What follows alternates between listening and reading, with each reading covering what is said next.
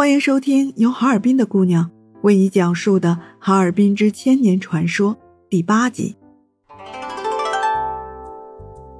豆腐脑只放糖，冻梨刺身就红肠，热气球畅游松花江，人造月亮升起在索菲亚大教堂。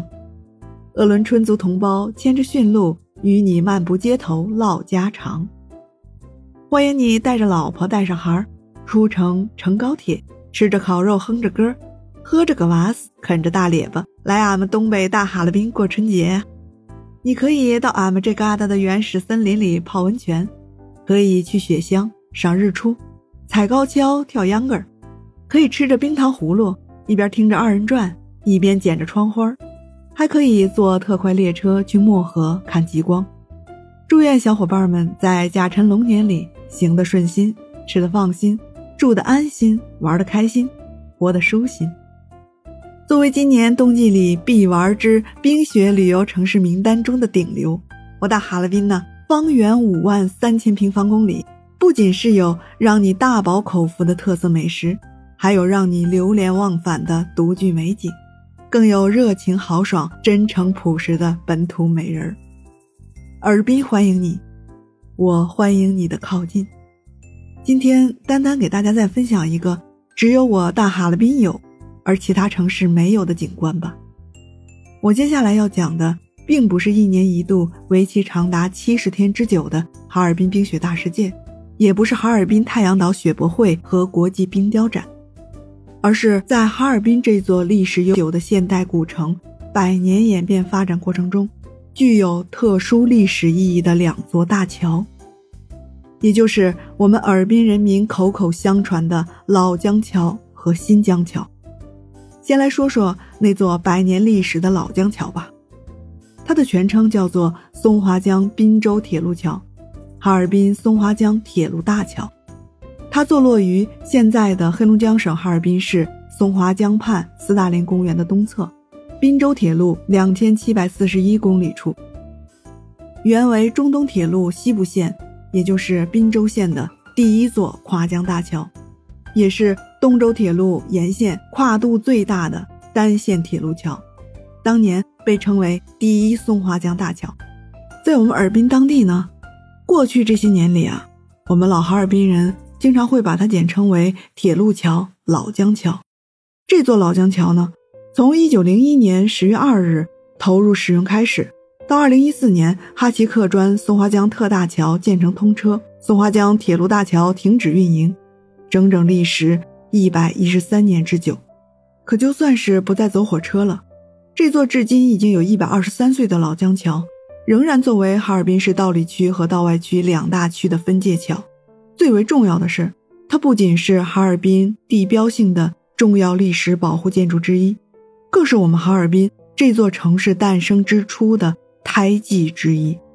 在本专辑的第三集和第四集，我讲到过，从古至今，我大哈尔滨就是一座从来没有城墙的城市。早在一千多年以前，哈尔滨就成为了金清两代王朝的发祥地。一一一五年，金太祖完颜阿骨达不堪忍受契丹的统治，率部起兵反辽，称帝建立了金朝，国号大金，年号收国。定都于阿什河左岸的会宁府南白城，也就是后来的上京城，现在的哈尔滨市阿城区南郊地区。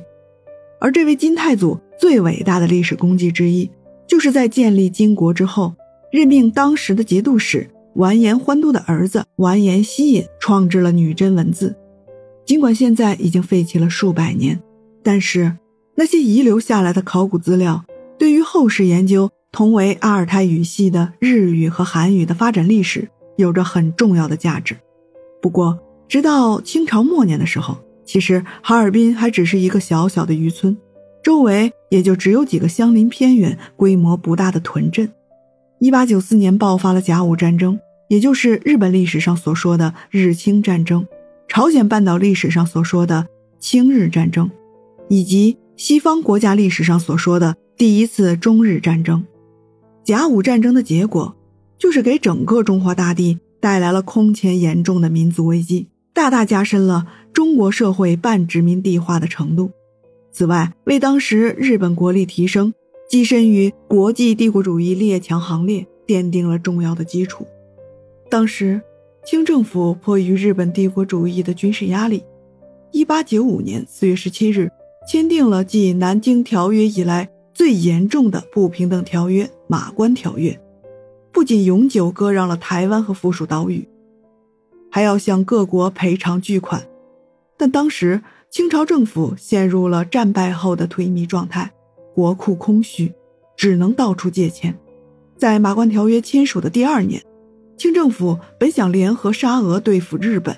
而沙俄最终想要得到的却是清朝更多的土地、白银、人口和物资。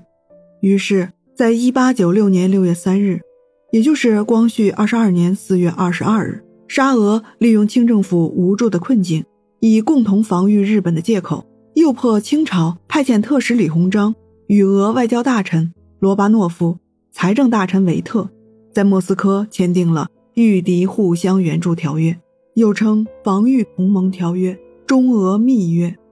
根据密约第四条，在三个月后，在向沙俄控股的华俄道盛银行借钱给清政府的同时，由中国驻德俄的公使徐景成与该银行代表在柏林签订了中东铁路合同，成立了中俄合办的中国东省铁路公司。从那以后。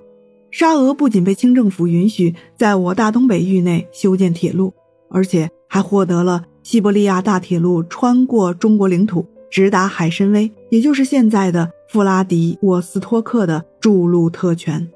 为沙俄利用该铁路的沿线势力进一步深入侵占中国东北市场、控制东北地区领土主权提供了各种方便，也大大加强了沙俄在远东争夺霸权的地位。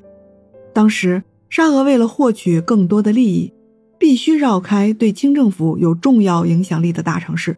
比如齐齐哈尔等地。由于当时还身为小渔村的哈尔滨所处于的重要地理位置，便被沙俄选中，成为了中东铁路的核心总部。中东铁路的开建与大批沙俄人和欧亚移民的涌入，不仅仅决定了我们哈尔滨那座老江桥的由来。更是我大哈尔滨诞生与崛起的背后所尘封了上百年的关键历史要素。本集完，